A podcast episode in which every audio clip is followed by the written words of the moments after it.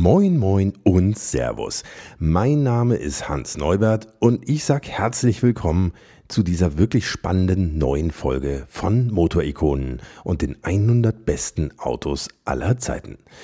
In der ich heute mit Klaus-Dieter Freers spreche über seinen Artega GT, diesen aufsehenerregenden Sportwagen, der 2007 auf dem Automobilsalon in Genf präsentiert wurde und den man dann bis 2012 kaufen konnte. Tja, und da werden wir heute tatsächlich einige Geheimnisse lüften können. Zum Beispiel, wer statt des offiziellen Designers Henrik Fisker das Design des Artega GT tatsächlich im Wesentlichen gestaltet hat. Und auch, warum der Artega GT zunächst einen Heckmotor bekommen sollte und dann doch keinen bekam. Und warum nach gerade mal 153 Autos für immer Schluss war obwohl satte 800 Bestellungen vorlagen. Das alles hier und heute bei Motorikonen. Jetzt kommt kurz noch das Intro und damit eure Gelegenheit, Motorikonen in eurem Podcast-Player und auch auf Instagram oder Facebook zu abonnieren. Und dann geht's auch gleich schon los mit Klaus-Dieter Freers und seinem wunderbaren Artega GT. Und bitte nicht wundern über den leicht anderen Sound als sonst. Das Gespräch haben er und ich per Online-Konferenz geführt.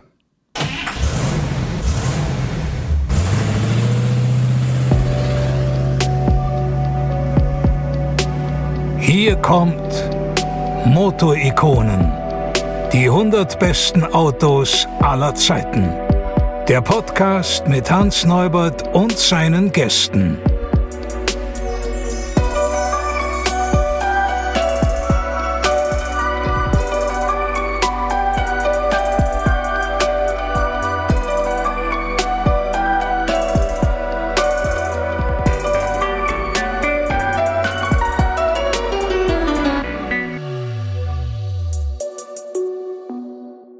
Herzlich willkommen bei Motorikonen Klaus-Dieter Freers. Ja, grüße Sie, Herr Neubert. Wir sprechen heute über Ihren Artega GT. Aber vielleicht vorher mal zu Ihnen. Wie sind Sie überhaupt in Ihrem Leben auf das Thema Auto gekommen? Ach, das ist eigentlich schnell erzählt. Äh, mein Vater äh, war Leiter eines Automobilwerkes und äh, da äh, kommt man natürlich dann mit der Muttermilch schon Benzin und äh, also heute würde man Super Plus dazu sagen. Welches Werk war das? Äh, das war von das, das Heilbronner Werk von NSU. Mhm.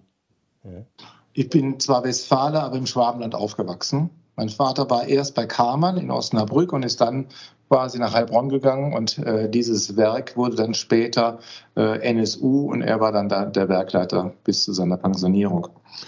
Und ähm, ich hatte das Vergnügen, dass ich da halt des Öfteren samstags mit durfte und äh, dann halt so diesen Geruch von äh, ja, Ölen und Metall und so. Also das, das war ja im Wesentlichen ein Karosseriebau, den man da hatte. Also dort wurden Karosserie gebaut. Später gab es dann auch eine Endmontage da. Also in den ersten Jahren wurde der Rohr 80 dort auch entmontiert. Später mhm. ging dann nach Neckarsulm über. Aber im Wesentlichen ist das ein Karosseriewerk gewesen. Und da klappert es halt und da riecht es und so weiter. Das ist so eine Atmosphäre, die man auch, die man quasi dann ähm, quasi so aufsucht und dann äh, bleibt das dann äh, bei dem Wunsch. Mein Vater äh, Maschinenbauingenieur, mein älterer Bruder Maschinenbau Diplomingenieur und dreimal darf Sie raten, was ich dann halt auch gemacht habe. Ich habe erst lange mich mit Elektrotechnik äh, beschäftigt, Ich habe in der Schule eine Computer AG geleitet oder im Gymnasium und eine Computer AG war nicht das, was man heute hat, dass man einen Computer hat und irgendwas programmiert, sondern dass man einen Computer baut. Mhm. Aus einzelnen Bauteilen. Also ICs äh, gab es da noch nicht. Das waren alles einzelne Transistoren, die man dann per Telefon geschnort hat und dann zusammengelötet hat. Und dadurch lernt man natürlich ganz schön viel. Also ich hatte lange überlegt, Elektrotechnik zu studieren. Dann war es dann halt doch Maschinenbau. und natürlich mit Hauptfach äh, Kraftfahrzeuge. Und ähm, dann ich, äh, wir kommen natürlich nachher dann auf den Artega GT, aber so mit einem gewissen Schmunzeln erzähle ich manches Mal, wenn ich diese Geschichte erzählen muss, dass ich quasi ganz klein angefangen habe, denn mit ganz kleinen Modellrennwagen angefangen habe. Mhm. Äh, die, die Modellrennwagen wurden dann immer größer. Dann waren sie irgendwann mal 1 zu 8. Und da hatte ich dann meine, während des Maschinenbaustudiums meine erste Firma und habe so ferngelenkte Rennwagen selbst entwickelt und auch gebaut und auch exportiert äh, und habe dann praktisch erst zum Ende des Studiums das dann abgegeben. Also insofern äh, war dann so auch ein bisschen dieser Unternehmergeist schon sehr früh geweckt. Waren Sie eigentlich damals schon Automobilhersteller? In kleinen, ja, im Maßstab 1 zu 8. Wie hieß die Firma? Äh, Tiger Cars. So, und ähm, die, also insofern, da hatte ich einen Werkzeugmacher und Maschinen und so weiter.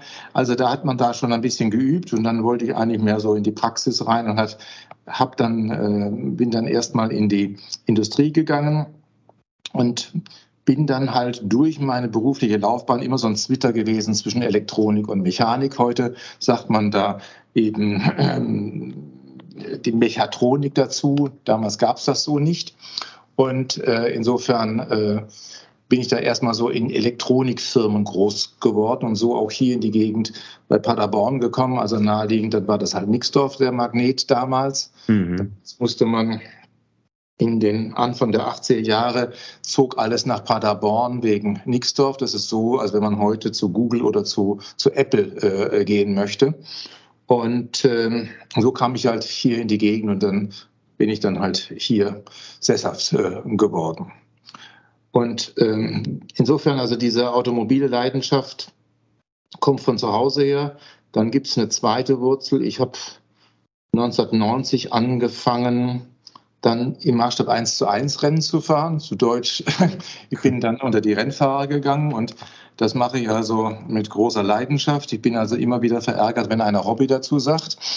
dazu ist der Aufwand zu groß und dazu die Leidenschaft und die Professionalität, mit der man das macht, ist viel zu groß. Also im Prinzip die zweite Wurzel, die das Ganze hat, ist der automobile Rennsport, der mich also seit Jahrzehnten äh, sehr fesselt und auch ein paar Erfolge eingebracht hat. Also hier, leider sehen Sie das jetzt nicht, im Büro stehen halt etliche Pokale und wenn dann Besucher kommen, die sagen, oh, Sie sind Rennen gefahren, nee, ich mache es immer noch. Mhm. Und, äh, übrigens 150 weitere Pokale stehen zu Hause und dann hat man die schon in den Bann gezogen.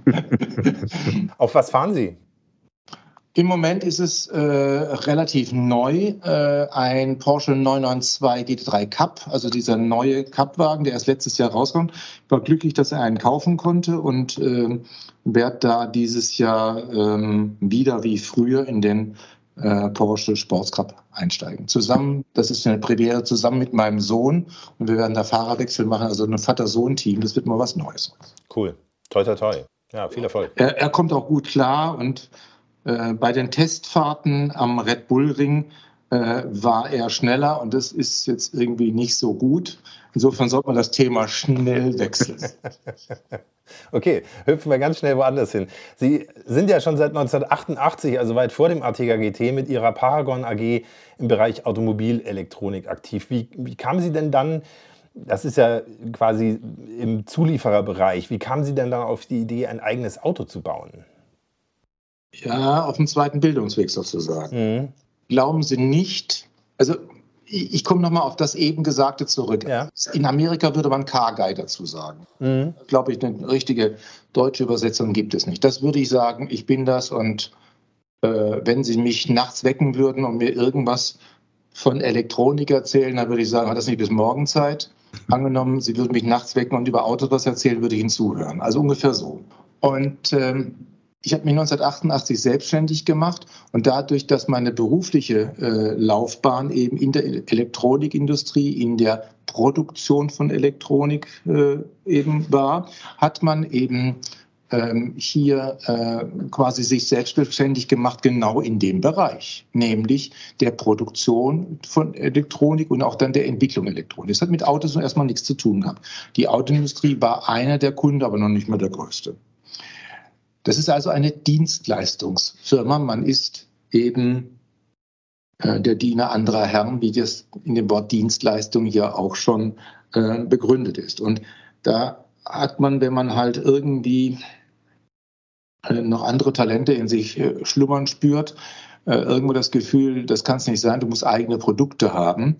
Und wenn man dann diese Herkunft hat, diese Leidenschaft hat, wenn man ähm, gleichzeitig eben in der Elektronik für Miniaturisierung steht, für große Stückzahlen steht, was eben in der Elektronik eben äh, interessant ist, wenn man das automatisiert, äh, kommt man relativ schnell auf Sensoren für Autos. Mhm. Und das heißt also, man hat sich dann innerhalb der ersten fünf Jahre, also von 88 bis 93, entwickelt zu einem Automobilzulieferer im Sensorbereich. Der ursprüngliche Dienstleistungsbereich, der wurde, jetzt muss ich nachdenken, 2009 dann äh, verkauft, nachdem er praktisch nicht mehr die Bedeutung hatte und man hat sich dann eben auf diesen automobilen Sektor gestürzt. Dort waren wir immer, das ist ein Glück, immer ein sogenannter Tier One, also ein Direktlieferant der Autoindustrie.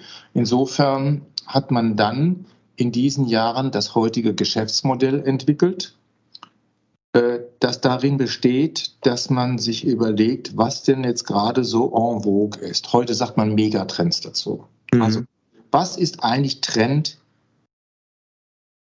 bei den Konsumenten also nicht so sehr bei den Autoherstellern selber, sondern was braucht eigentlich der Fahrer, die Fahrerin, die Insassen, was tut denen gut? Was ist Trend? Wo geht die Technologie hin? Ich kann nachher ein paar Beispiele vielleicht bringen. Ähm, und, und wenn man das dann analysiert, wie so ein Trendscout, dass man dort eigenständig Produkte entwickelt, nach denen keiner gefragt hat, sondern so ähnlich wie Steve Jobs, da hat ja auch keiner gefragt, mach mir mal so ein Ding, könnte iPhone heißen, sondern der hat halt gedacht, das ist gut und dann legt es auf den Ladentisch und dann wird es gekauft. Ungefähr so halt im Kleinen. Und dieses, also im Prinzip ist das die Übertragung dieses B2C-Geschäftes auf das B2B-Markt. Das heißt also, dass man eigenentwickelte Produkte anbietet in einem Markt, der eigentlich äh, auch im Wesentlichen Dienstleistungen macht. Der Autohersteller sagt, was er will, irgendeiner macht das dann und gut. Das ist im Prinzip auch nur eine Dienstleistung, vielleicht ein bisschen aufwendigere, aber eigene Produkte sehen halt anders aus. Und wir haben eben eigene Technologien entwickelt, wir haben eigene Produkte entwickelt, haben die patentiert und dann den Kunden angeboten. Und dieses Geschäftsmodell haben wir dann eben so in den späten 90er Jahren entwickelt und Anfang der 2000er Jahre und das hat immer besser funktioniert. Man merkt, was funktioniert. Also es ist dann auch wie so Spreu von Weizen. Man merkt, was funktioniert, was nicht. Und so entwickelt sich dann halt irgendwo ein Portfolio, eine, eine Mission könnte man äh, hochtrabend, wenn man jetzt in Amerika äh, wäre, würde man da Mission dazu sagen. So, das heißt also, zurück zu Ihrer Frage. Sie kommen dann in die ähm, Technikabteilung oder in die Einkaufsabteilung eines Autoherstellers, haben dann ein neues Flivatüt, wie ich immer sage, was man da vorstellt. Und äh, dann fragen die gegenüber der Autoindustrie, toll, aber wer kauft denn das schon? Ja, Sie wären der Erste.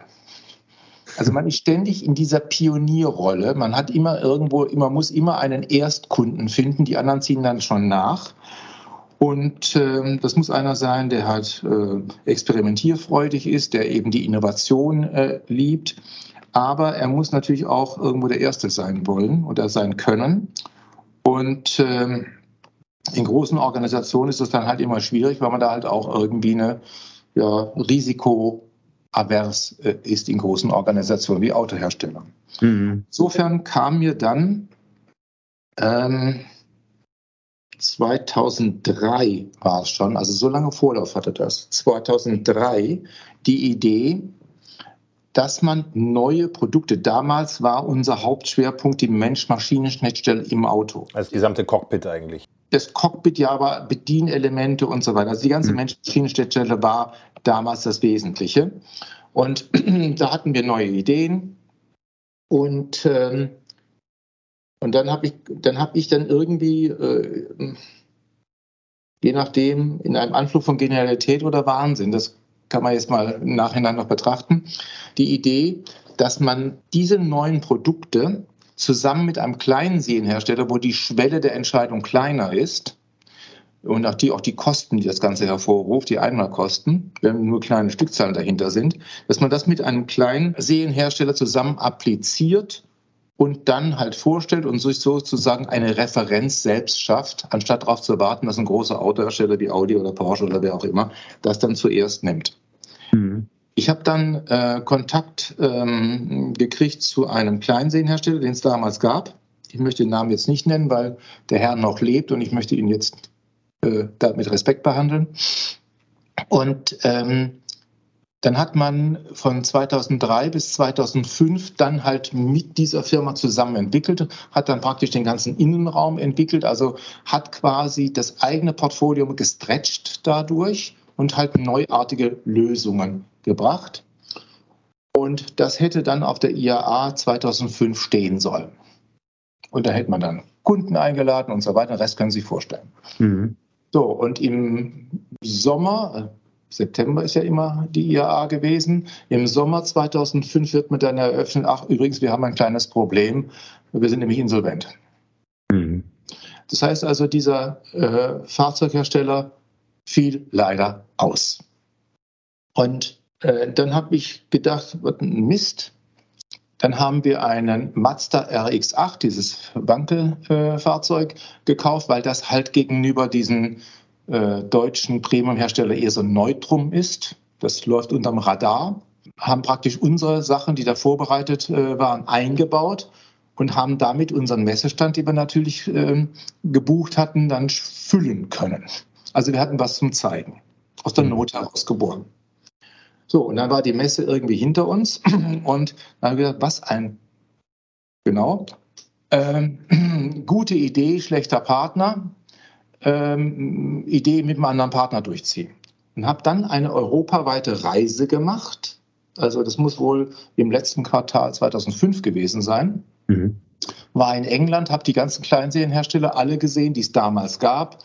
War äh, in Deutschland, äh, in den Niederlanden unterwegs. Ich habe mir alle angeguckt und irgendwie passte der Anspruch, den die hatten, zu dem, wie wir halt, die müssten ja Sachen entwickeln, die dann am Schluss für Premium-Herstellern passen, sonst würde das ja irgendwie nicht, also wenn das praktisch ein, äh, aus einem anderen Genre gewesen wäre, hätte es ja nicht gepasst. Also es musste irgendwas sein, was dem Premium-Anspruch entspricht.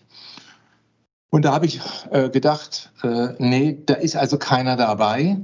Außerdem, das gebe ich äh, offen zu, was ich teilweise gesehen habe, war nicht so, dass ich äh, mir selber so ein Auto gekauft hätte oder es einem anderen empfohlen hätte, so ein Auto zu kaufen. Einfach wie das hergestellt worden ist. Also man mhm. hat da die Nase gerümpft. So. Mhm. Und jetzt muss man halt so eine Position Frechheit haben und vielleicht auch Risikofreude haben, um dann zu sagen, also sprichwörtlich zu sagen, ich weiß nicht, ob der Ausspruch wirklich viel, aber so, so gedacht nach dem Motto, was ihr, was ihr könnt, das kann ich auch. So, also dieses Gefühl. Und dann äh, hat man, wenn man so ein Car-Guy ist wie ich, hat man quasi eigentlich, also mir geht das jedenfalls so, so ein Autokonzept fertig im Kopf, was es eigentlich geben müsste, aber nicht gibt. Ja. Wo ist eigentlich die Lücke im Angebot?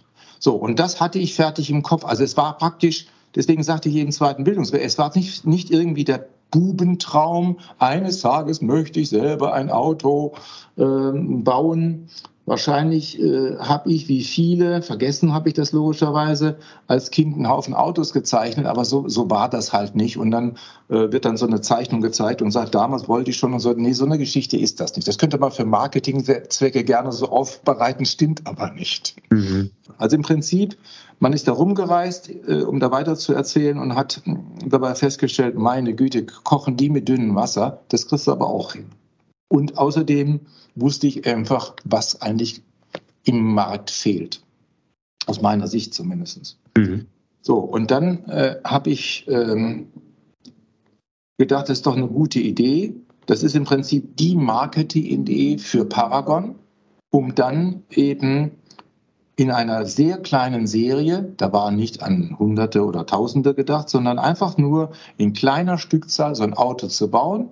Das ist viel besser. Damals hat man eben, die Autozulieferer haben da so Autos aus Plexiglas hingestellt, so, so Silhouetten, wo sie dann halt ihre paar Bauteile da drauf geklebt haben und dann Hurra geschrien haben. Und da dachte ich, naja, dieser Effekt der Visitenkarte des Konzerns, das war auch damals äh, der Begriff, äh, ist am ehesten erfüllt, wenn das wirklich ein fahrfähiges Auto ist und wenn das auch noch gut ist. Also nach dem Motto, eine, eine Firma, die in der Lage ist, so ein Auto dahin zu stellen ähm, und auch noch innovative Sachen zu haben, die hat dann irgendwie ähm, ein ganz anderes Renommee und äh, hat einen anderen Stellenwert beim Autohersteller. Das war damals die Überlegung, also mehr so eine Visitenkarte. So, und dann hat man ähm, in einer Tochterfirma, wo damals die Konstruktion, die CAD-Konstruktion untergebracht wird, hat man da die ersten Studien gemacht, hat das alles da ähm, entwickelt. Das ist aber bei Ihnen dann intern passiert? Das ist bei Paragon intern mhm. äh, passiert und das Auto sollte ursprünglich, so eine Anekdote, auch als Paragon auf den Markt kommen. Selbst äh, dieser Marke Paragon als Automarke wurde angemeldet. Es hätte als Paragon eigentlich auf den Markt kommen sollen. Mhm. So, und aber letztendlich nur für kleine Stückzahlen und praktisch also nur so als Fingerübung, ähm, um zu zeigen, was man halt kann. So als, als Kompetenzbeweis. Auch dieses Stichwort wurde damals verwendet. So, das war 2006. Und das wurde dann so gut, äh, und gleichzeitig war der Aufwand natürlich äh, dann auch groß, äh, sodass das praktisch über diesen eigentlichen Zweck hinausging. Und dann habe ich äh, ein externes Gutachten anfertigen lassen, äh, was da bisher an, unter, an, an Aufwand reingesteckt worden ist. Und für diesen Gutachtenwert, ich muss ja immer aufpassen, weil ich eben ähm, da eine andere Rolle habe, weil ich ja da auch Aktionär von, von Paragon bin. Ähm, damals eben Vorstandsvorsitzender und Aktionär.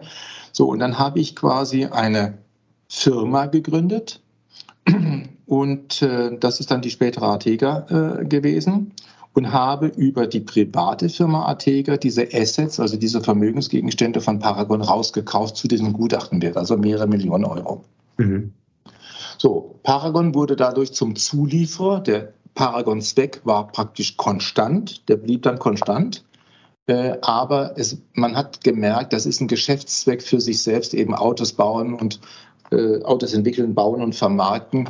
Äh, ich habe halt die Chance gesehen, dass man da tatsächlich äh, neben der damaligen Firma Wissmann äh, eben einen zweiten Autobauer äh, in Deutschland für kleine Stückzahlen aufbauen kann, weil das, was ich mir vorgestellt habe an Fahrzeuge, also komplett sich vom Wissmann unterscheidet, von dem Ganzen, was da gemacht wurde. Äh, sodass ich da uns eine Chance ausgerechnet äh, habe. Also im Prinzip, man hat die ähm, Firma Artega gegründet, äh, man hat die, äh, man hat Entwickler eingestellt und so weiter und hat dann im Prinzip das hochprofessionell aufgezogen. Wenn Sie sich überlegen, das war dann 2006 und dann war ich ja offensichtlich schon 18 ähm, Jahre selbstständig, ja. hat eine Firma, wo man äh, sprichwörtlich vom Boden essen konnte, wo es hochautomatisiert und äh, börsennotiert und alles hatte seine, seine, äh, seine Ordnung und so weiter, dann fängst du ja sowas nicht in der sprichwörtlichen Doppelgarage an. Verstehen Sie? Das ist also, das ist ja dann irgendwie, das, das kriegt man ja nicht hin, dass wenn man sowas macht, dass man dann halt erstmal so ganz kleine Brötchen backt. Mhm. Und, äh, und nur in der Doppelgarage halt montiert. Und wenn, und dann kommt irgendwie der Nachbar rein und sagt, was machst du denn da? Ja, das und das, oh, das muss ich auch haben. Nee, so ist das natürlich nicht, sondern, sondern man ist Unternehmer, sieht äh, das Geschäft, zufällig sind es Autos. Also im Prinzip, es, es, äh, es entpuppte sich eben als Geschäftsmodell natürlich eins, das Spaß macht, äh, wenn man sich mit solchen Sachen äh, beschäftigen darf. Aber bis dahin hatten Sie ein Rolling Chassis wahrscheinlich, oder? Oder war das schon, hatte das schon eine Gestalt bekommen? Äh, wie weit war das gediehen dann 2006, das Projekt? Das hatte, das hatte schon äh, prototypischen äh, Charakter. Es ist so, äh, dass ich mich dann halt mit ähm, diversen Profis äh, um quasi umgeben haben. Einerseits, um wie ich es gerade gesagt habe, eben das professionell zu realisieren. Und auf der anderen Seite, äh, wenn man da den einen oder anderen Profi äh, bei sich hat, da schmückt so ein Projekt ja auch ein bisschen. Das darf man, also es ist so ein, so, ein, so ein Doppelnutzen, den man da hat. Der damals die Prototypen äh, gebaut hat und so die ersten Produktionsthemen äh, vorbereitet hat. Der war früher Leiter des Musterbaus bei Porsche und hat uns also in der Phase sehr geholfen, weil der natürlich Kenntnisse hatte, wie man solche Prototypen baut, äh, die man nicht unterschätzen kann. Wir haben also die Prototypen selbst gebaut durch seine Hilfe. Mhm. Und ähm, also im Prinzip diese, diese Musterfahrzeuge, die sind dort entstanden. Also auch die Messefahrzeuge sind dort äh, entstanden. Wir haben uns dann aber äh, für diese hochschönen äh, Messefahrzeuge halt einen äh, in der Nähe von Stuttgart befindlichen ähm, Verdächtigen, der halt auch für die äh, große Autoindustrie äh, baut, der hat also diese schönen Prototypen gemacht. Mhm. Aber das, alles, was unten drunter war, das haben wir selbst gemacht. Mhm. Und das, das, Schöne hat dann der gemacht.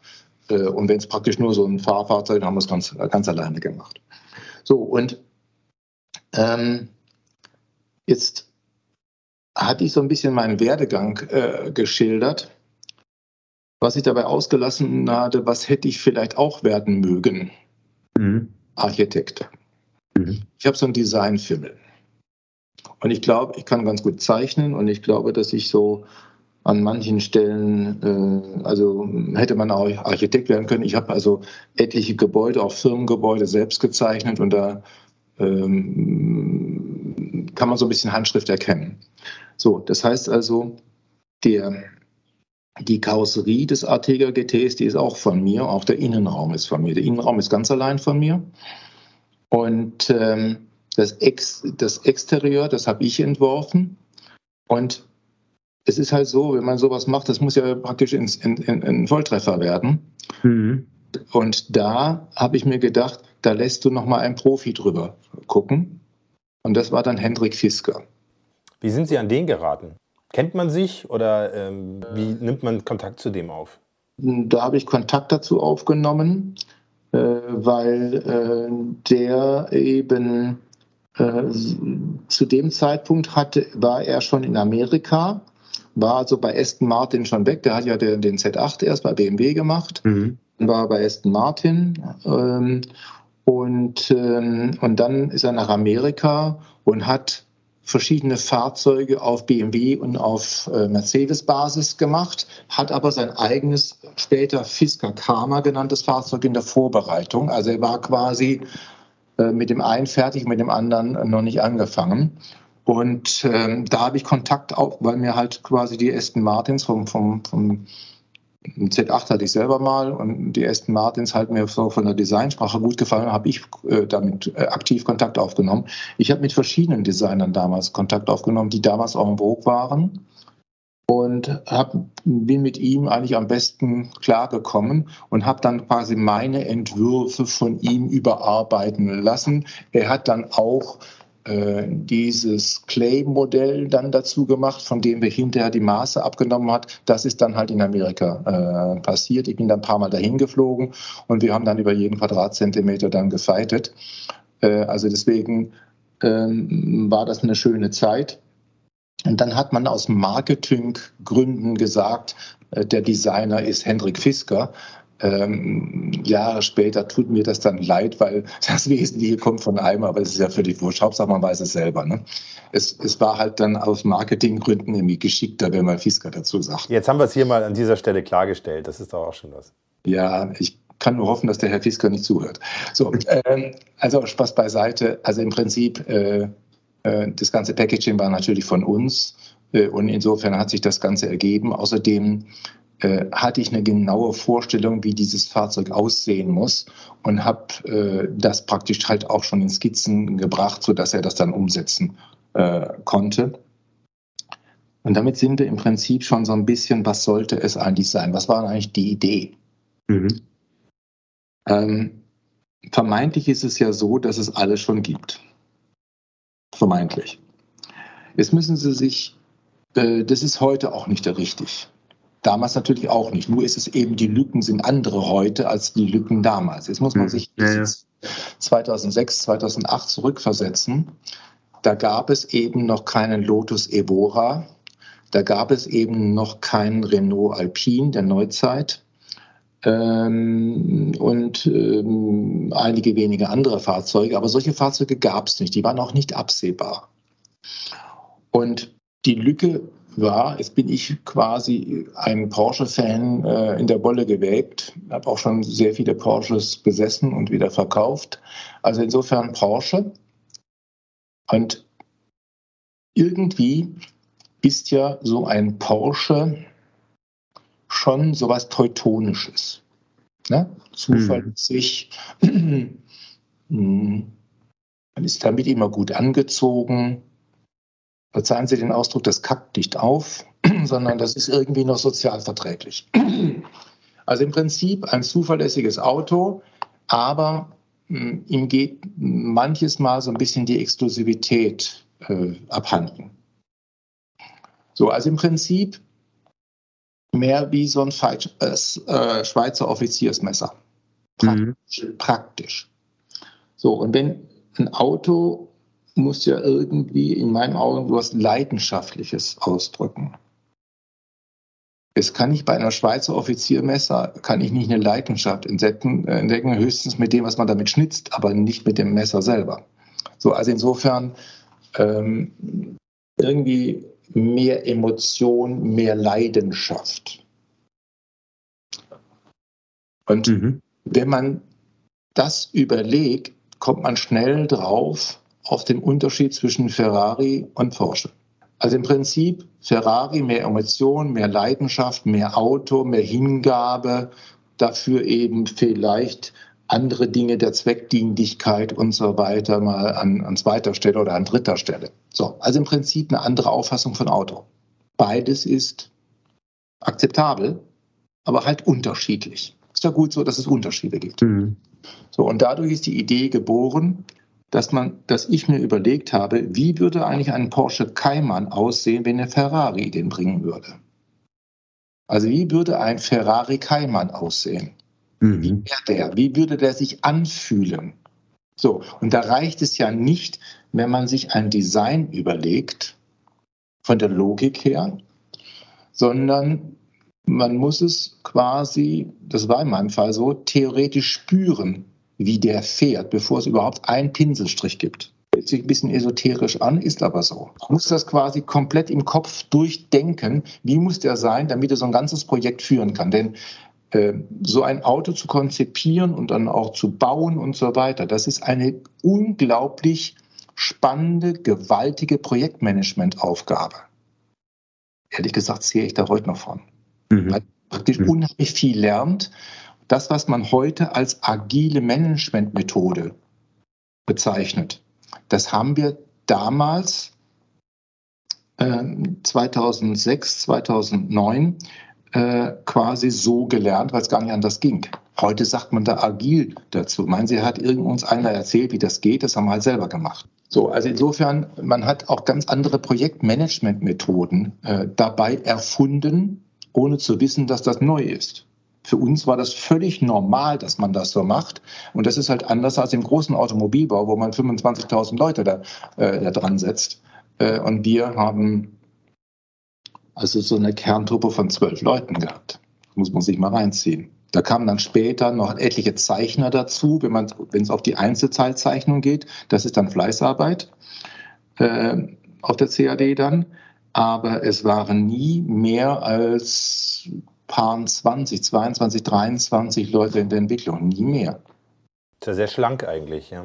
Sicherlich. Und wenn man sich dann überlegt, äh, dass normalerweise die Entwicklung von so einem Auto äh, quasi von so einem Auto würde ich sagen zwischen 120 und 150 Millionen äh, mindestens.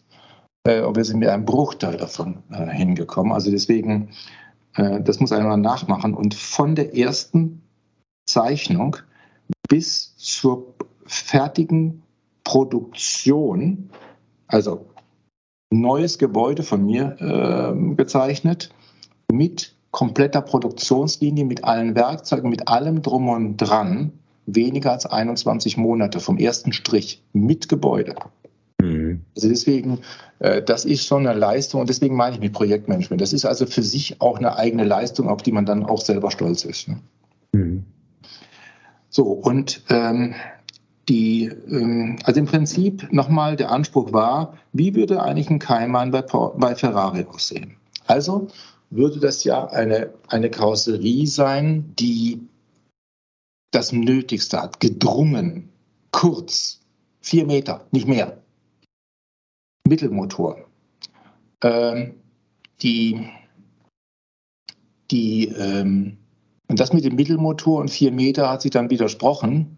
Also waren die ersten Prototypen waren mit Heckmotor, das weiß nur keiner. So, also die ersten Prototypen, fahrbare Prototypen und einer davon, der existiert noch, haben einen Heckmotor.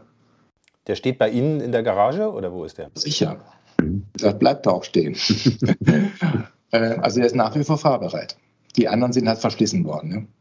So, und ähm, also hat einen Heckmotor, ganz einfach, damit man diesen kurzen Radstand 2,40 Meter und diese kurze Länge unter vier Metern realisieren konnte. Also insofern, man hat dann beim Konstruieren schon gemerkt, warum der Herr Porsche das damals halt so gemacht hat, damit er halt noch ein bisschen Innenraum äh, hat. Also es hatte schon seinen Grund, warum das so gemacht worden ist. Das Ganze eben knackig, äh, mit, einer mit einer hohen Agilität um die Hochachse, dass der also wirklich in Kurven reinfährt. Und ähm, wenn man jetzt quasi selber eben viel Auto fährt, viel Rennen fährt, ähm, machen manche, ich sage jetzt mal, weil es Kunden sind, keine Namen, den Fehler, dass sie die Fahrzeuge zu hart, zu unkomfortabel abstimmen und meinen, das wäre sportlich. Mhm. Das ist Quatsch. Bis hin, dass Straßenfahrzeuge auf dem Nürburgring, ich liebe den Nürburgring, die Nordschleife, das ist meine Lieblingsstrecke. Ich würde aber nie ein Auto da abstimmen. Das ist, das ist für Verschleißuntersuchungen ist das toll, weil da praktisch ein Beschleunigungsfaktor für Verschleiß dahinter ist. Aber eine normale Autobahn, eine normale Landstraße unterscheidet sich vom Nürburgring entscheidend. Also insofern ein Auto für einen Privatmann, der muss im richtigen Leben funktionieren und nicht auf dem Nürburgring. Es sei denn, es ist ein Track Day Car und so weiter. Das ist aber eine andere Kategorie. Aber wenn es um ein Fahrzeug geht, mit dem man ins Büro fährt oder am Wochenende oder in einen, in, in einen Urlaub fährt, äh, dann ist natürlich eine Fahrwerksabstimmung für den Nürburgring optimal gemacht. Da fallen die Blumen raus, ja, wenn man damit normal. Ja. Ja. So, also insofern, du brauchst eben eine, ähm, einen hohen Komfort in so einem Auto. Und insofern hat man eine ganz andere Philosophie der Fahrwerksabstimmung gefunden. Also hochkomfortabel, lange Federwege ähm, und das Ganze über eben geschickte Dämpfung, dass das trotzdem eben ruhig äh, liegt. Und das kriegst du nur hin, indem du wirklich absoluten Leichtbau machst. Also indem du praktisch weiche Federn nehmen kannst, dadurch, dass das Auto wenig wiegt. Also mhm. Ist, glaube ich, verständlich. Also wenn ja. das Auto eben 500 Kilo mehr wiegt, dann musst du eine ganz andere Federrate nehmen, dass das Auto fährt. Und wir konnten das Auto sehr weich federn, aber hart dämpfen, um es jetzt einfach zu sagen. So, und also insofern das Auto sehr weich abgestimmt. Hier in der Gegend gibt es eine Strecke, die fürchterlich vom Asphalt ist. Wenn Sie da mit dem, was ich eben als Vergleichsfahrzeug, ich wiederhole es jetzt nicht, um nicht da falsch verstanden zu werden, ich sage es jetzt doch, also wenn Sie da mit dem Kaiman äh, fahren, dann ähm, äh, ist es so, dass die Räder ständig in der Luft sind. Und das ist dann relativ naheliegend, dass wenn sie in der Luft sind, dass sie keine Leistung übertragen können, also praktisch keine Seitenkräfte übertragen können. Mhm. Mhm. So. Und äh, der vermeintlich einfache Trick, den man dann halt anwendet, ist, dass man sehr weich federt, dass Räder immer am Boden bleiben und damit sind höhere Seitenkräfte äh, vereinbart. Und deswegen fährt das Ding wie ein Go-Kart, äh, aber gleichzeitig komfortabel. Das Moto-Ikonen Factsheet.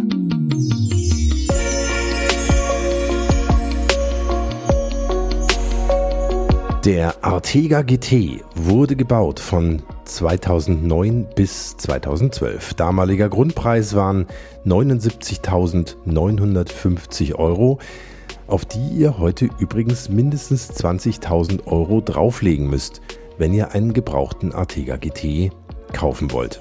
Länge 4,1 Meter, Breite 1,88, Höhe 1,18 Meter. Mit anderen Worten, ziemlich kurz, sehr breit und ganz schön flach. Alu-Space Frame mit Kunststoffkarosserie aus kohlefaserverstärktem Polyurethan. VW 6-Zylinder V-Motor aus dem Passat R36 mit 3,6 Litern Hubraum und 300 PS bei 6600 Umdrehungen pro Minute. 350 Newtonmeter Drehmoment schon bei 2400 Umdrehungen. Sechsgang DSG-Getriebe, Hinterradantrieb, Einzelradaufhängung rundrum, 0 auf 100 in 4,6 Sekunden, VMAX 274 km/h, Nürburgring Nordschleife in 8 Minuten und 13.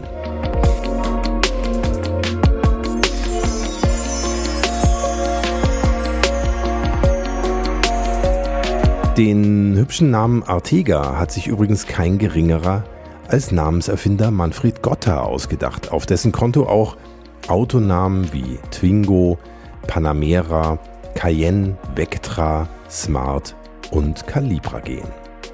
Im Test schrieb die Zeitschrift Sportauto damals über den Artega GT, hat man sich an die extrem leichtgängige Lenkung des Artega GT erst einmal gewöhnt, dann geht auf dem Nürburgring sprichwörtlich die Post ab. Das Fahrverhalten ist bis in höchste Grenzbereiche vertrauenswürdig. Das Handling ist ausgezeichnet, ebenso die gerade Auslaufstabilität. Die Bremsanlage zeigt sich den Belastungen gewachsen. Das Chassis ist der Motorleistung mindestens ebenbürtig. Ein Unter- oder gar Übersteuern ist grundsätzlich nicht zu beklagen, die Agilität auch daher auf allerhöchstem Niveau. Tja, das klingt doch ziemlich gut. Und ziemlich gut klingt auch der Artega GT.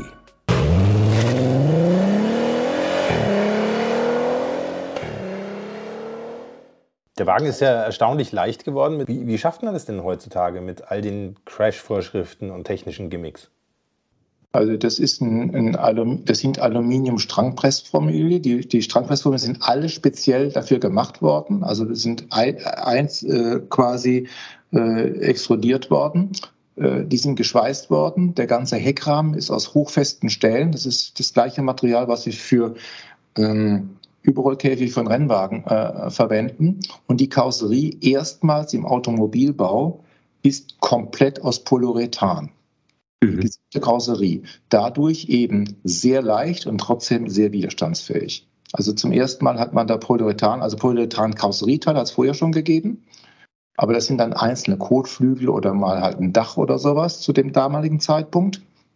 Und hier hat man die komplette Karosserie aus Polyurethan gemacht. Das war eine ganz großartige Zusammenarbeit mit BASF. Und ähm, man hat da wirklich auch neue Materialien entdeckt und im Prinzip, man lernt dann, dass man unterschiedliche Karosserieteile unterschiedlich füllt. Also mit unterschiedlichen Materialien füllt, entweder mit Glasfaserschnipseln oder mit Kohlefaserschnipseln, um die unterschiedlichen Materialeigenschaften zu machen, äh, zu bringen und äh, um sie lackierfähig zu machen und so weiter und so weiter. Insofern äh, kommt dann aus den Werkzeugen, kommen dann fertig, fertige Teile, die muss man nicht bearbeiten, sondern man kann sie dann direkt zum äh, Lackieren geben. Sie sind sehr leicht. Und äh, Thema Leichtbau ist es eben nicht nur das Chassis, was eben dazu beiträgt, sondern eben auch diese Kunststoffkarosserie, die so gemacht worden ist, dass manche Teile selbsttragend sind, dass praktisch äh, dadurch, also zum Beispiel die, die Kofferraumwanne, quasi gleichzeitig so steif ist, dass sie die Kotflügel halten kann. Mhm. Sparen Sie sich die ganzen Halter und so weiter und so weiter. Also da ist sehr, sehr viel über Leichtbau. Das hat alles mit Elektronikfertigung nichts zu tun übrigens. Ne? Man hat also sehr viele äh, Kenntnisse gewandt, die dann später bei Paragon dazu verwendet werden, in ganz andere neue Bereiche vorzudringen. Also diese Karosseriekinematik, die Paragon heute macht, ich sage jetzt einfach mal Spoiler, äh, dazu, die fußt darauf, auf den Ingenieuren, die damals eben äh, Artega äh, hatte, die dann später mal zu Paragon gegangen sind. Das heißt also, das sind ja elektromechanisch verstellbare Spoiler, also die fast alle bekannten Spoiler, die Ihnen einfallen, sind von Paragon, mhm. fast, die Sie kennen. Mhm. Und, ähm, äh, und diese Technologie, das ist ja Elektromechanik, feine äh, Mechanik, es muss alles ähm, äh, in der Außenwelt äh, überleben, ein Autoleben lang. Das sind also Kriterien, die man damals eben im Automobilbau gelernt hat. Zurück zum Thema, also wie gesagt, absoluter Leichtbau. Äh, dadurch Vorteile in der Fahrwerksabstimmung, Vorteile natürlich beim Bremsen und so weiter und so weiter, äh, eigentlich ganz einfach. Äh, dadurch würden, haben auch die 300 PS gereicht, um da wirklich ganz ordentliche Fahrleistungen äh, hinzukriegen. Und ähm, dann gibt es auch noch so eine, so eine Anekdote. Das ABS äh, kam von Bosch. Mhm. So, und ABS kannst du nicht von der Stange kaufen, sondern das muss also sehr speziell appliziert, sprich programmiert werden für das jeweilige Auto. Und jetzt waren wir quasi die Neuen und Bosch ist natürlich eine große Firma, die für sich in Anspruch nimmt, sowieso alles besser zu wissen. Ähm, insofern äh, hat man da unsere, sprich meine Wünsche erstmal nicht ganz so ernst genommen, sondern hat gedacht, naja, da machen wir dann halt eine ABS-Abstimmung rein, wie wir es immer machen. So, und dann habe ich meine Vorstellungen geäußert, die ich sag's dir gleich. Und dann hörte ich dann so Sprüche, ja, aber Porsche macht das so und so. Ja, aber wir sind Artega. Wir machen das anders. Und da musste man sich erstmal ziemlich durchsetzen, äh, um da quasi Gehör zu finden, dass es auch anders geht.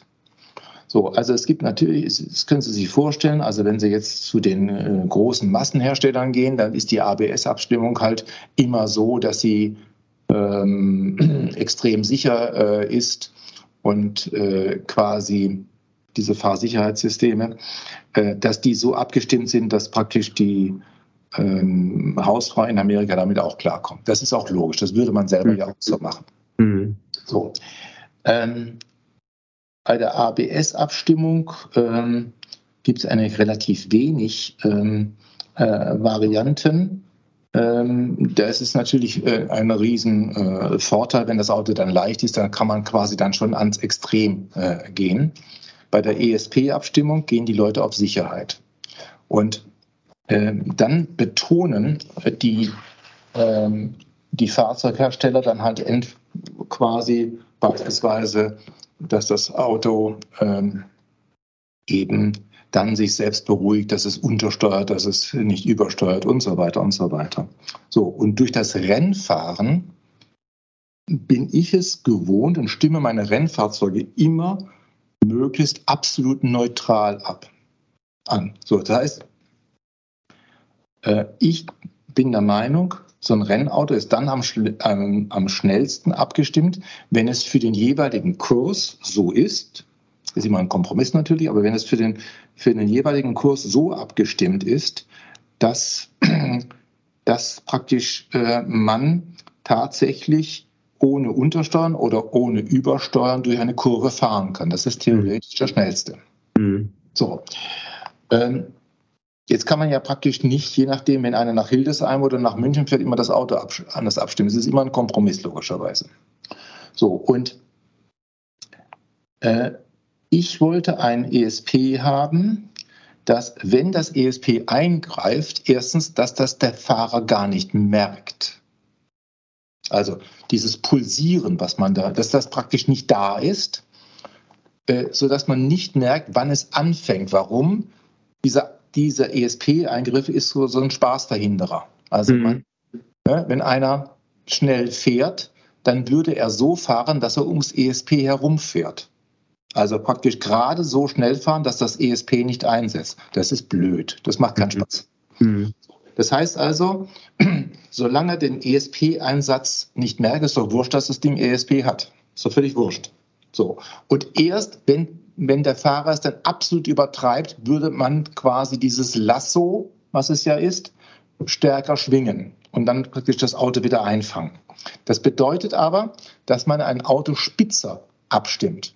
Das bedeutet, dass ein AS, äh, ESP schneller eingreifen muss, weil es ist ja klar, wenn Sie früher eingreifen, haben Sie länger Zeit als ESP, also von der Software her, einzugreifen. Bei dem anderen ist es dann heftiger. Ja. So, und insofern entwickelt man dann äh, Eingriffskurven, die am Anfang flach sind und am anderen, etwa, am anderen Ende dann etwas steiler sind. Ja, aber das macht keiner. Ja, das ist jetzt wunderbar. So, und dann wurde beschlossen, dass man das so macht. Und äh, ich weiß noch, äh, dass äh, ich bin, die, die Testfahrten sind dann in, in der Teststrecke Boxberg von Bosch äh, gemacht worden. Und dass ich da mal eines Tages hingefahren ist und der Ingenieur kommt mir Freudestrahle entgegen und sagte, Sie hatten recht. Was denn? Ich, weiß, ich wusste gar nicht, was er meint. Ja, wir haben Ihnen nicht geglaubt und wir haben mal ein äh, ESP so appliziert, wie wir es machen würden und eine Alternative appliziert, die genau Ihren Wünschen entspricht. Und wir geben zu, Ihres ist besser. Mhm. Das war dann schon, das ging mir dann wirklich wie Öl runter. Ja. Und, und dann bin ich dann halt diesen Handlingskurs gefahren und das Ding äh, lief da und bis zum heutigen Tage ist der Artega GT das einzige Fahrzeug, was ich fahre und mich bewusst in die Hände des ESPs gebe. Mhm. Also wo ich dann einfach fahre und ich weiß ja, dass es funktioniert, also dass es gerade arbeitet und es ist mir ganz egal. Also ich, ich, ich fahre und lasse den Rest die Elektronik machen. Mhm. Warum? Weil ich weiß, wie es funktioniert, äh, weil das wirklich sicher ist. Also der bleibt also und die Zielrichtung, deswegen auch die Hinweis mit der Neutralität, ähm, das Auto bleibt auch unter ESP neutral und verändert nicht sein Fahrverhalten durch ESP. Warum? Ich lasse mir doch von so einem Auto nicht in mein Handwerk reinpfuschen, war so die Idee. Mhm.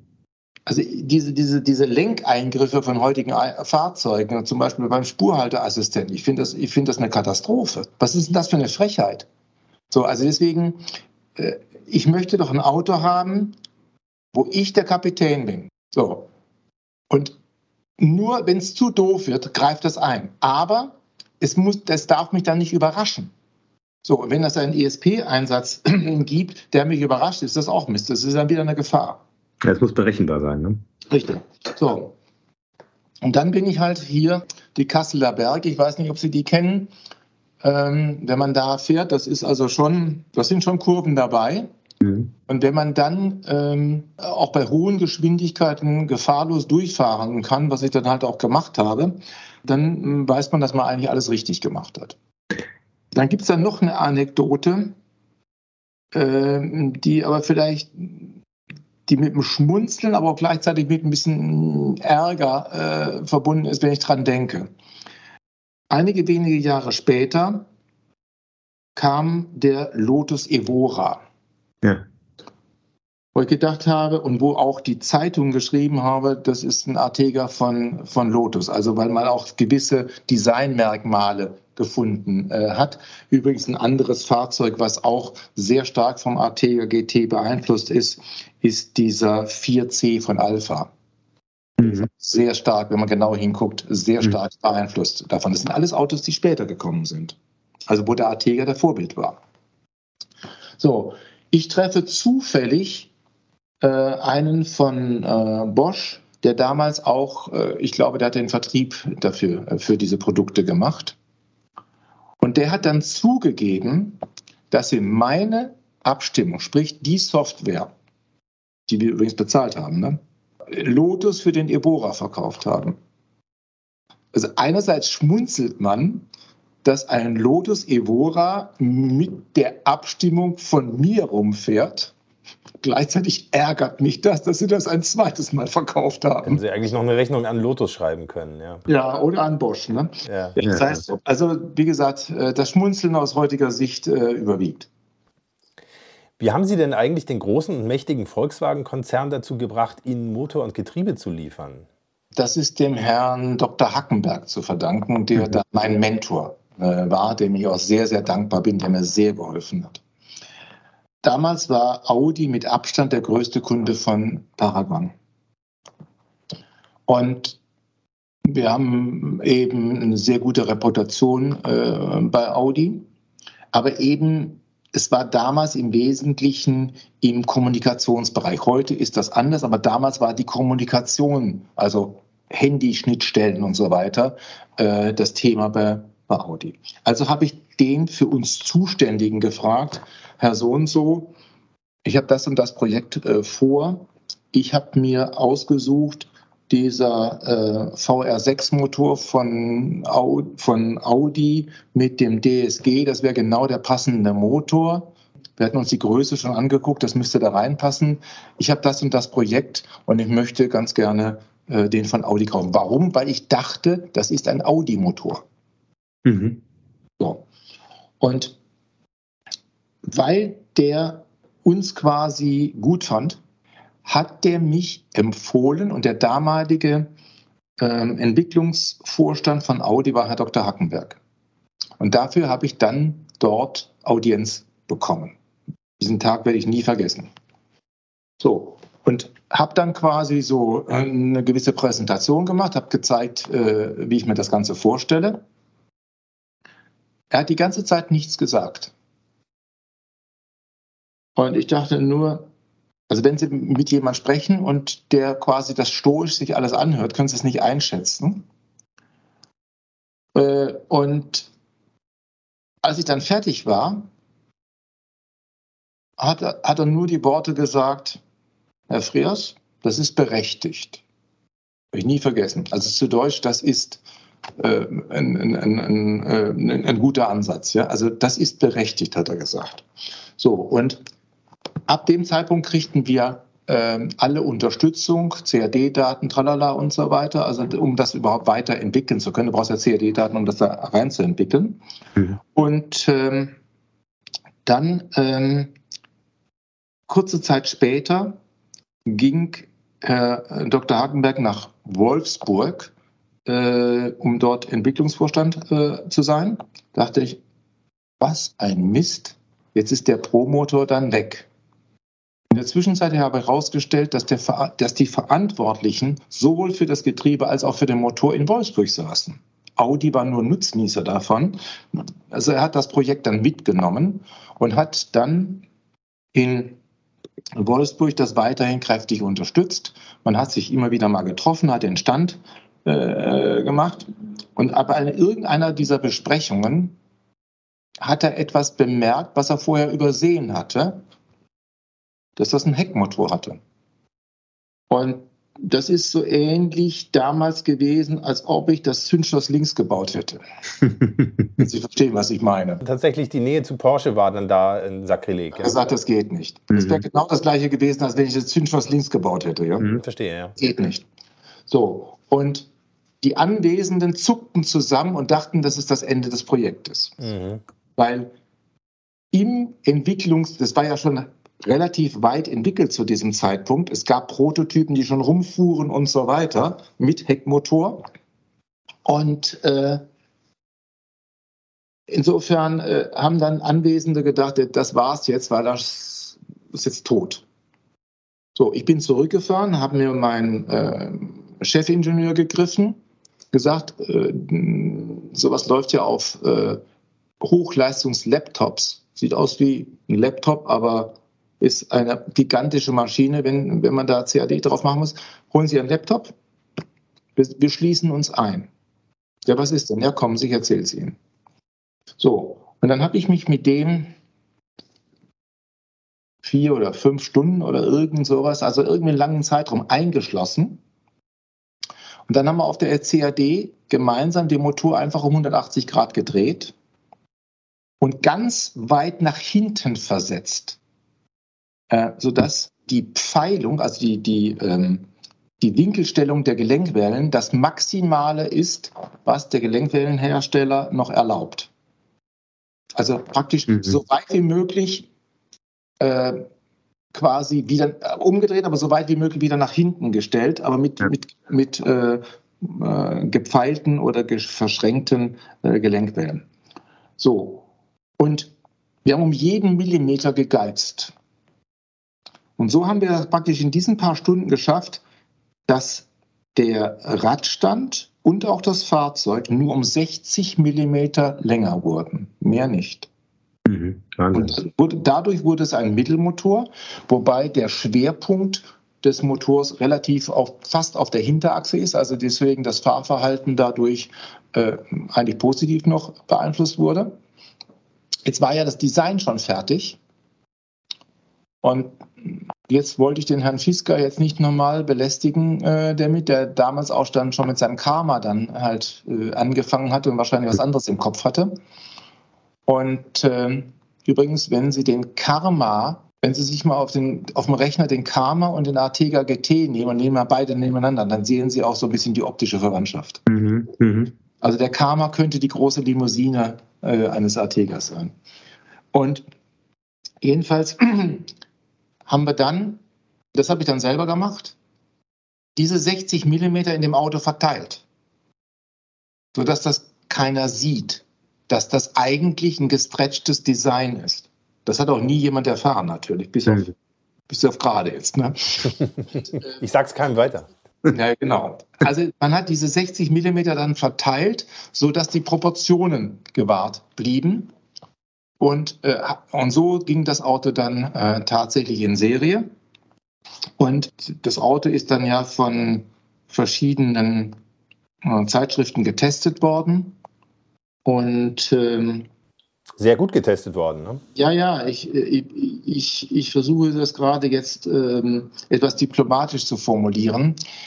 Ähm, die Presse hat aus dem Ansatz, der ja nicht gegen Porsche gedacht war. Blödsinn. Ich fahre seit sehr vielen Jahren Porsche und äh, bin mit Sicherheit Porsche-affin. Das heißt also, mir wird im Traum nicht einfallen, irgendwas gegen Porsche äh, zu machen oder da in Wettbewerb zu drehen, ist ja Quatsch. Wenn einer einen Porsche kaufen will, soll er einen Porsche kaufen, habe ich damals gedacht.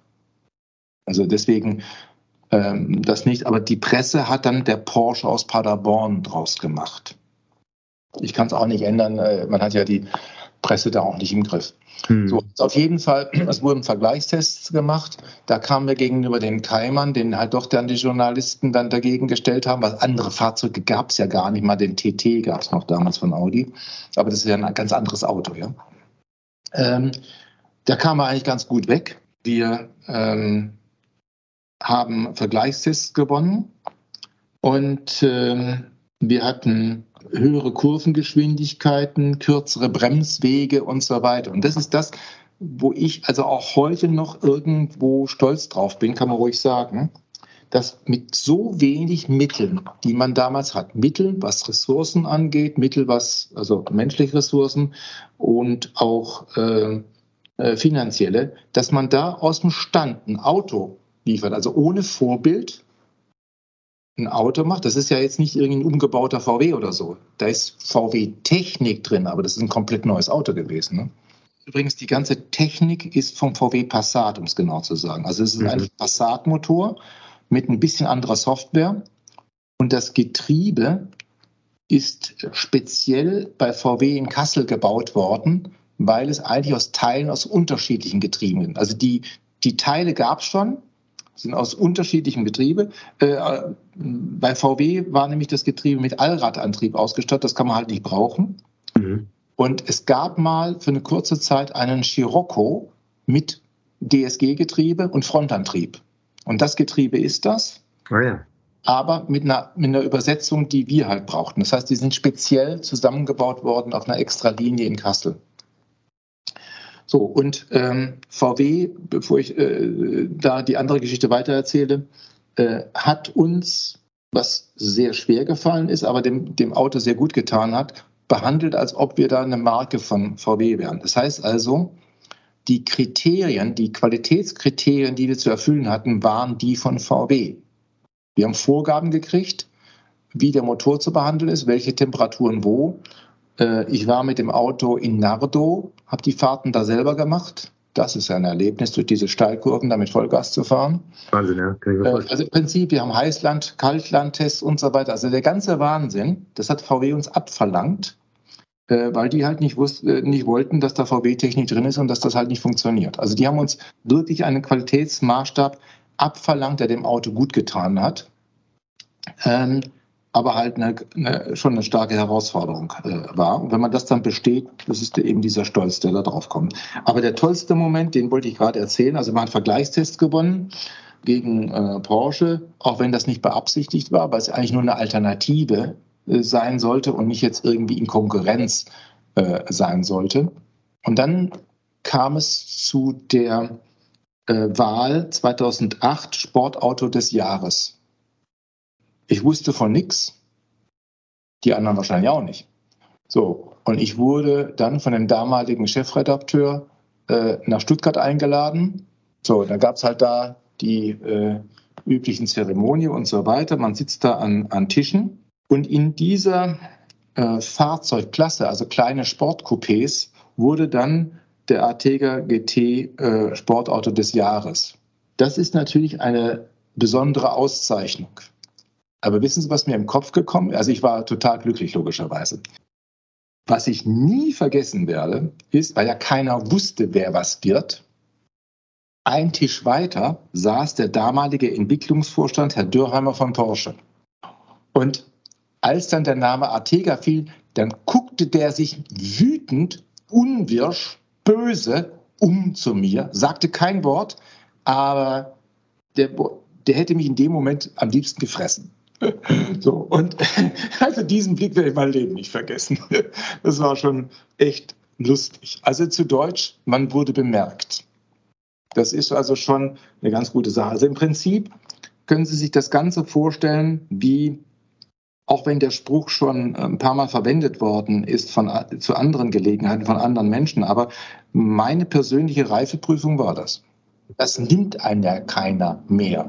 Das heißt also, wie viele Leute haben es geschafft, ein eigenes Auto auf die Beine zu stellen, das auch noch vernünftig fährt, das Wettbewerbe findet, das, das begeisterte Kunden äh, hat und das, wie man jetzt diesen äh, Zeitschriften äh, entnimmt, auf dem äh, Wege zu einem äh, Oldtimer, einem, einem Liebhaberfahrzeug ist, das, das eben einen Sammlerstatus äh, haben wird.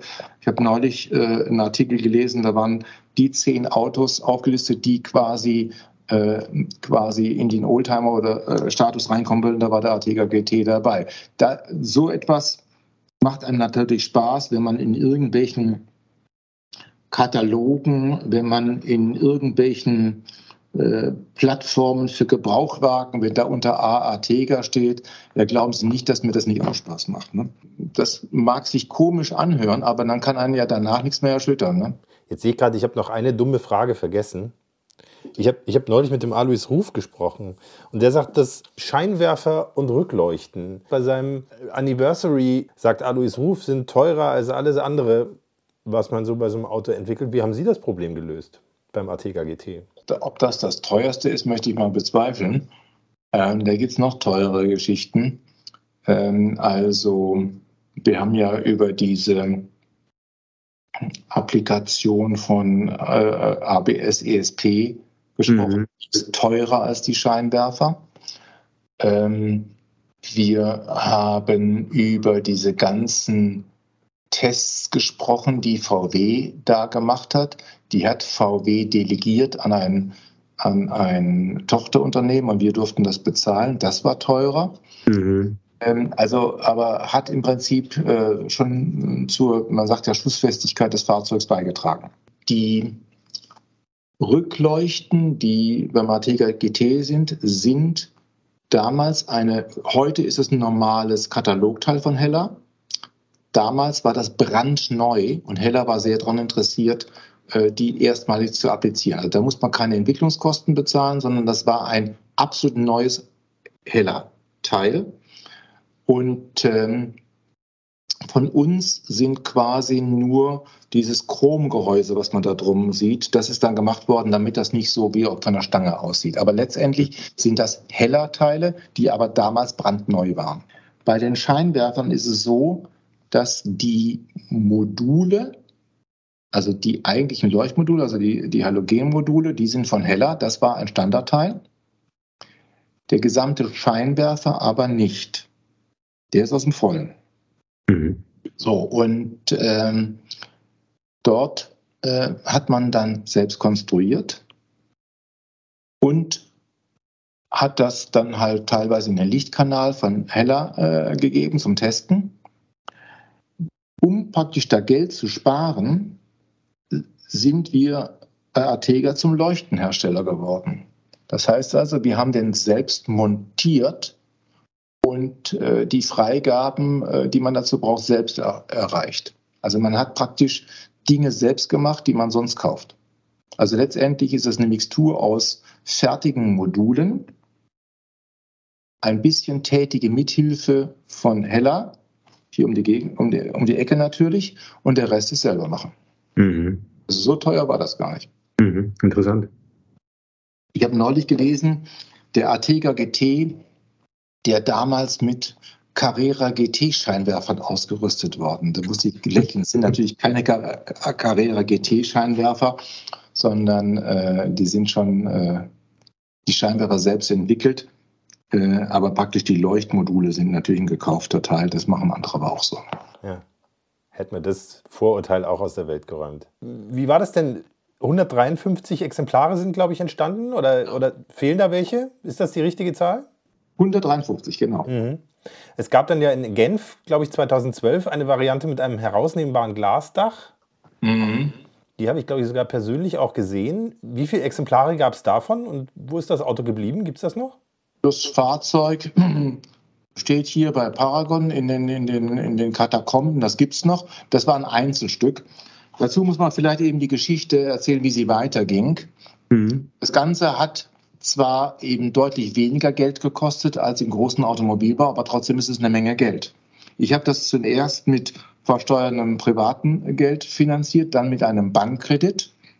Und als es dann in Richtung des äh, Starts der Produktion kam, habe ich mir einen Investor gesucht und habe dann gemeint, ich habe das große losgezogen, indem ich einen mexikanischen Investor, einen, einen Private Equity Unternehmen gefunden habe, das eben dort eingestiegen ist. Mhm. Und ähm, das war 2008. So, und ähm, das ging erst ganz gut. Und schließlich hat man die Homologation erreicht, was ja auch eine, eine, eine Schwelle ist, die man erstmal erreichen muss. Die Produktion war eingerichtet und die ersten Autos waren ausgeliefert. Das heißt, Sie haben eine richtige Fabrik hingestellt sozusagen? Ja, komplette Fabrik hingestellt. Wir hatten ein paar 60 Leute äh, und, äh, und das lief alles. Der äh, Vertrieb wurde von Herrn Kalbfell der äh, bei BMW ja eine illustre Karriere gemacht hat. Der dann ich soll ganz herzlich grüßen von seinem Sohn, ist ein guter Freund von mir. Ach, guck, danke schön, danke schön. Ich habe auch den Sohn kennengelernt, das ist ein äußerst ja. angenehmer Mensch. Ja, das hat er auch von Ihnen gesagt. Herzliche Grüße. Dankeschön. Den Vater kann er aber nicht verstecken. Das ist, wenn man ihn spricht, selbst von der, von der Wortwahl, von der Körperhaltung, ist es ganz der Fall. Eins zu eins, ja. Das ist ganz witzig. Ja. So, also äh, ich hatte den Herrn Kalbfell äh, angesprochen, damals schon von BMW weg. Und äh, der ist ja dann bei Rolls-Royce gewesen, schließlich dann nach Italien äh, gegangen. Und der hat mir äh, sehr, sehr geholfen, bei, bei der Geschichte, die ich selber habe, äh, habe ich natürlich alles drin, aber Auto verkaufen, das hatte ich natürlich noch nie. Also dieses ganze Marketing und Autos verkaufen, da habe ich mir dann halt einen absoluten Profi geholt und habe da extrem gerne äh, mit Herrn Kalbfell äh, zusammengearbeitet. Die Familien haben sich angefreundet. Wir sind zusammen äh, Rallyes gefahren. Also ich bei Herrn Kalbfell, äh, Frau Kalfel bei meiner Frau und so. Also das war also wirklich sehr schön. Wir haben uns auch im Urlaub so getroffen. Es war sehr nett. Und insofern äh, war ich extrem traurig zu hören, dass er eben dann tödlich verunglückt ist. Mhm. Äh, das, äh, es hat so ein Tod niemand verdient, aber er ganz bestimmt auch nicht. Also das war schon ähm, nach so einem Leben ein einschneidendes Erlebnis. Jedenfalls ähm, als dann quasi alles in, in schönster Ordnung äh, war, äh, meinte der Investor, äh, er kann es auch selber auch alleine und hat dann eine feindliche Übernahme gemacht, gegen die ich mich heftig gewehrt habe. Äh, aber Sie müssen sich vorstellen, 2009 war eben Finanzkrise. Das ja. heißt also, ich habe keine alternative Finanzierung gefunden. Also die Geschichte, die man im Internet liest, woran eben Artega da gescheitert ist, an der Finanzkrise, das stimmt überhaupt nicht. Mhm. Denn Sie müssen sich mal vorstellen, zu dem Zeitpunkt der dann späteren Übergabe an den Investor hatten wir 850 Bestellungen. Und das, wenn Sie eine Kapazität installiert haben von 500 im Jahr, sind 850 eine Sensation aus dem Stand. Es gab ja noch kein Auto. Mhm. Also insofern, ich habe das mit 850 Autos übergeben und, äh, und dann wollte man das Geschäft halt selber machen und hat mich dann, äh, ich habe praktisch, also der Einfluss der Finanzkrise ist ausschließlich, dass ich keine alternative Finanzierung hinkriege, um die rauszuschmeißen. Also zu ersetzen. Das habe ich nicht hingekriegt. Und so musste ich dann äh, im Dezember 2009 äh, das dann halt abgeben. Die feindliche Übernahme war dann halt geglückt. Bis zu dem Zeitpunkt sind 48 Autos gebaut worden. Also 48 sind unter meiner Ägide gebaut worden, die restlichen unter dann dem äh, neuen Eigentümer. Aber in der gleichen Fabrik von den gleichen Leuten ansonsten wahrscheinlich, oder? Ja, klar. Mhm. So, und ähm, die neuen Eigentümer haben da zwei, ein Vierteljahre dann gearbeitet, haben offensichtlich ja nicht so viele Autos äh, gebaut, haben sich dann um andere Dinge gekümmert, um ein Elektrofahrzeug und so weiter und haben dann einen entscheidenden Fehler begangen, nämlich ohne Not den Liefervertrag mit VW zu kündigen. Ohne jede Not. Mhm. So, und das war dann das Problem. Man hatte keinen Liefervertrag mehr, also man wurde nicht mehr beliefert, konnte also den bisherigen Wagen nicht weiterbauen und das Elektroauto war noch nicht fertig, also Baum und Borke.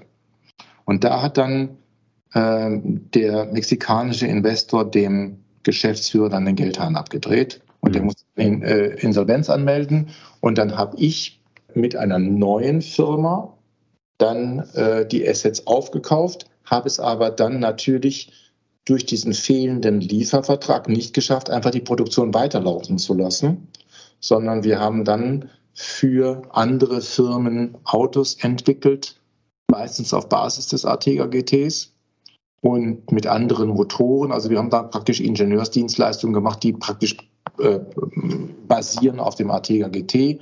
Wir haben 2015 eine Elektroversion, den Scalo, äh, gebracht, der jetzt hier unten im Foyer steht und sehr schön gelungen war, aber eben auch klarstellt, dass bei dieser gedrungenen Form eben halt relativ wenig Batterien reinpassen und insofern die Reichweite äh, völlig äh, unrealistisch ist. Das heißt, man musste quasi wirklich ein Auto haben, was etwas größer war. Das ist dann praktisch äh, 2019 der Super Elektra äh, geworden, der auch hier unten im äh, Foyer drin steht der, sagen wir mal, so groß ist ungefähr wie ein Audi R8 oder wie ein 488 Ferrari.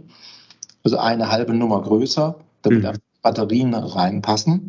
Und die Technologie ist äh, bis zum Rolling Chassis äh, entwickelt worden. Wiederum sehr beispielgebend, ein Kohlefaser-Monocoque mit von unten reinhebbarem Batteriepack unter, dass man praktisch nicht ein Batteriegehäuse macht, sondern das Chassis selber ist das Batteriegehäuse. Richtig sehr innovative äh, Lösungen.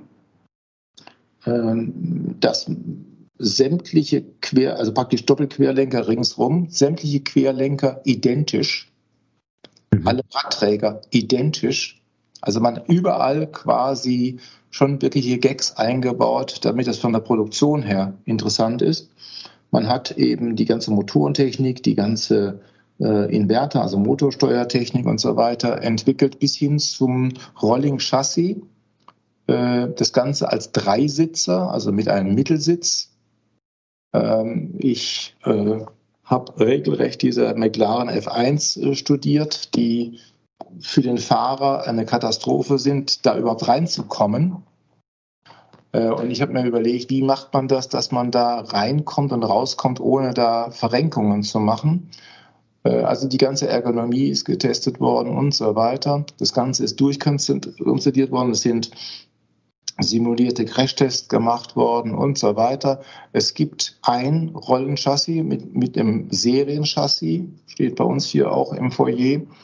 Also es ist relativ weit gegangen, aber dann war es halt so, dass die Millionen, die man praktisch bis zur Fertigstellung gebraucht hätte, äh, das ist einfach zu viel. Und dann hat man gesagt, das hat keinen, das hat keinen Sinn.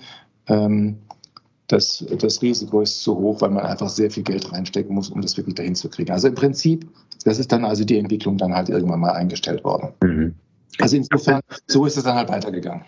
Gab es denn noch weitere Pläne mit dem Artega GT vor dieser feindlichen Übernahme? Hätte es vielleicht ein Cabrio gegeben oder eine noch stärkere Motorisierung? Haben Sie sich da was angedacht? Also das Cabrio war fest im Plan. Mhm. Da gibt es auch Modellautos, die das schon zeigen. Es gibt Zeichnungen. Es gibt eine Simulation, wie das Verdeck faltet. Mhm. Das ist so eine Z-Faltung, also die wirklich sehr, sehr, sehr, sehr eng das Ganze macht dass das wirklich da reinpasst. Also quasi so ein Cabrio äh, sollte kommen. Es sind Simulationen gemacht worden, wie man das Chassis verstärken muss für einen äh, Cabrio, weil ja praktisch diese, man nennt das Spinne, also das, was im Dach drin ist, ist ja auch wie so ein Überrollkäfig beim Artega GT, der das Auto natürlich auch versteift. Wenn man das weglässt, ist es weicher und mhm. wie man dann die entsprechende Torsionssteifigkeit von dem Auto hinkriegt, das hat man untersucht und wie gesagt, die Kinematik des ähm, Verdecks auch schon festgelegt. Dazu ist dann aber nicht mehr gekommen. Äh, leistungsgesteigerte Varianten haben wir dann später äh, gemacht. Wir haben für Kunden dann Fahrzeuge mit Turbomotor gemacht. Die fahren auch in der Schweiz rum. Hier steht auch einer. Wie viel PS waren da dann so drin? Der Schweizer, der dürfte so knappe 500 da drin haben. Äh, und hier dieser Rennwagen, den man hat, der dürfte noch weit drüber liegen. Wahnsinn. So, aber also wie gesagt, es gibt, äh, es gibt äh, leistungsgesteigerte ähm, Saugmotoren, die wir gemacht haben. Es gibt vergrößerte Bremsanlagen und so weiter. Also wir haben dann halt schon noch einiges auch für Kunden äh, gemacht, um denen den Spaß zu erhalten. Ja, und nach wie vor kommen eben die Artega GT-Besitzer nach Delbrück, können hier in einer Werkstatt äh, betreut äh, werden, hier am Ort von fachkundigen Leuten. Alle Fahrzeuge werden instand gesetzt, Unfallreparaturen gemacht, Ersatzteile gibt es natürlich bis zum Abwinken. Also im Prinzip, auch wenn das jetzt rechtlich, weil quasi man, weil es ja eine neue Firma ist. Also rechtlich ist man nicht verpflichtet, jetzt diesen Ersatzteildienst zu machen. Aber moralisch finde ich schon, wenn man sowas in die Welt setzt, sollte man auch dafür sorgen, dass das erhalten bleibt. Und so verstehen wir das. Das heißt also, wir äh, halten die Fahrzeuge in Stand. Wir reparieren sie bis hin zur Lackierung und äh, erfüllen Sonderwünsche. Äh, also insofern gibt es hier immer wieder ein Stell dich ein von, von ATG GT-Besitzern. Gibt es denn weitere Pläne mit der Marke? Wird es Artega wieder bzw. weitergeben? Ja, also das, ähm, das ist gerade im Wandel. Äh, ich habe äh, damals äh, das Geschäftsmodell dahingehend äh, geändert, dass es eben reine Elektrofahrzeuge sind, äh, sodass man eben diese Belieferung durch einen äh, Verbrennungsmotorhersteller nicht hat. Das ist dann einfacher. Äh, zweitens, ähm, man kann also alles selbst machen und das passt natürlich auch zu den Möglichkeiten, die Paragon äh, heute bietet, passt das natürlich auch äh, sehr, sehr gut. In der Zwischenzeit gab es ja äh, diesen Lotus, es gibt den Alpine, es gibt andere Fahrzeuge. Das heißt, die damalige Lücke haben dann andere gefüllt. Äh, und insofern war mir klar, du musst quasi im Markt nach oben gehen, also etwas Exklusiveres, Teureres, aber mit kleineren Stückzahlen machen. Das ist eben dieser Super Elektra, beziehungsweise seine Trackdeck-Version, die Elektra heißt. Und äh, das ist schon richtig. Da das aber quasi alleine keine Firma äh, finanzieren kann, solche Supersportwagen, war quasi als Grundbasisgeschäft eben elektrische Stadtfahrzeuge gedacht. Und das ist eben diese Isetta-Nachfolger, elektrische Interpretation der Isetta namens Caro äh, gewesen. Äh, da haben wir enormes äh, Pech gehabt, dass der damalige Partner da ähm, völlig äh, unsinnig äh, einen, einen, Rechtsstreit angefangen äh, hat, weil er da praktisch alles alleine machen wollte, hat auch erreicht, dass da der Ruf äh, geschädigt worden ist, was äh, mich besonders geärgert hat. Ähm, äh, aber es gibt halt Leute, die ihm in den sozialen Medien, Medien vielleicht firmer sind als wir. Die haben da also so einen Shitstorm äh, veranstaltet, der dann halt auch besser gehört worden ist, aber schwamm drüber. So, und also erstmal durch diesen ähm, Rechtsstreit, wo wir uns, äh, weiß Gott, unschuldig äh, fühlen, der aber halt da war, hat zu, ist zur Verzögerung gekommen und 2020 ist dann halt im Wesentlichen durch die Corona-Krise eben äh, verloren worden. Insofern hat man da das Momentum verloren. Das heißt also einerseits ähm, hat man eben nicht die finanziellen Mittel gehabt, um diesen Supersportwagen äh, fertig zu kriegen. Und das, worauf man sich verlegt hat und was auch gut zu verkaufen ist, eben diesen, diesen elektrischen Stadtfahrzeugen, äh, da äh, gab es eben diese verschiedenen Probleme, die das alles zum Verzögern gebracht haben. Und insofern habe ich Anfang des Jahres eben die Firma Artega äh, GmbH verkauft. Die ist jetzt in anderen Händen. Und äh, der Käufer hat das nach ein paar Monaten weiterverkauft. Also das war ein Finanzinvestor, der hat es nach ein paar Monaten weiterverkauft.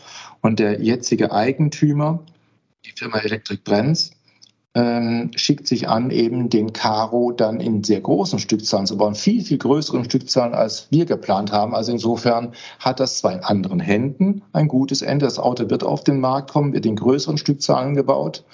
Und äh, was mich besonders freut, das Ganze, wie man auch am Anfang der Erzählung hier gehört hat, hat immer irgendwas mit Paragon zu tun. Paragon als äh, Nutznießer in Form von von Entwicklungen, die man dann anderen anbieten kann, in Form als Visitenkarte, in Form von ja auch Umsatz und Gewinn. Ne? Mhm. Die Vereinbarungen sind so, dass Paragon eben hier nicht nur für den Caro der Lieferant sein wird, sondern auch für die anderen Elektrofahrzeuge, die Elektrik bremse werden wird. Das heißt also für Paragon hat das sicherlich eine sehr, sehr gute Geschäftsperspektive, um dort eben Lieferant zu sein. Also insofern äh, schließt sich so ein bisschen der Kreis und dann ist er auch gut, auch äh, wenn man jetzt nicht mehr zu den Autobauern gehört.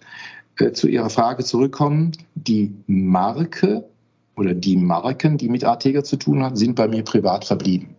Die hat also Artega, hat Electric Brands nicht mit übernommen. Und ähm, was man damit dann machen äh, wird, äh, wird man sehen. Ähm, so wie ich mich kenne und vielleicht auch meinen Sohn kenne, äh, wird das nicht ewig in den Schubladen sein. Aber das, das, das ist jetzt gerade erst, diese Abgabe ist gerade erst gewesen.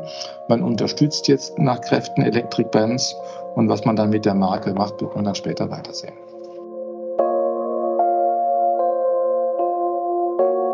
Das war's für heute mit Motorikonen und den 100 besten Autos aller Zeiten.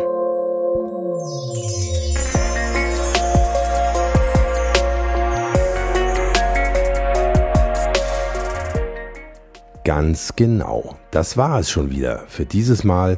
Und ich muss mich sehr herzlich bedanken bei Klaus-Dieter Freers und auch bei seiner Frau für die viele Zeit, die viele Geduld, das spannende Gespräch und die super Mitarbeit an dieser Folge. Ich bedanke mich außerdem schon zum zweiten Mal bei meiner allerliebsten Tante Gisela. Ich war nämlich auch während der Aufnahme für diese Folge im Urlaub an der Ostsee und sie hat mir netterweise schon wieder ihren schnellen WLAN und auch ihr gemütliches Wohnzimmer mit Mehrblick als Aufnahmestudio zur Verfügung gestellt. Vielen Dank. Und ich bedanke mich natürlich ganz herzlich bei euch allen da draußen dafür, dass ihr wieder mit dabei wart, dass ihr bis hierhin dran geblieben seid und natürlich auch für alle Likes, Sterne, Herzen, Kommentare und Anregungen in den Podcast-Playern auf Instagram und Facebook. Und ich freue mich natürlich, wenn wir uns auch das nächste Mal wieder hören, hier bei Motorikonen und den 100 besten Autos aller Zeiten. Bis dahin alles Gute, fahrt nicht zu schnell, euer Hans Neubert.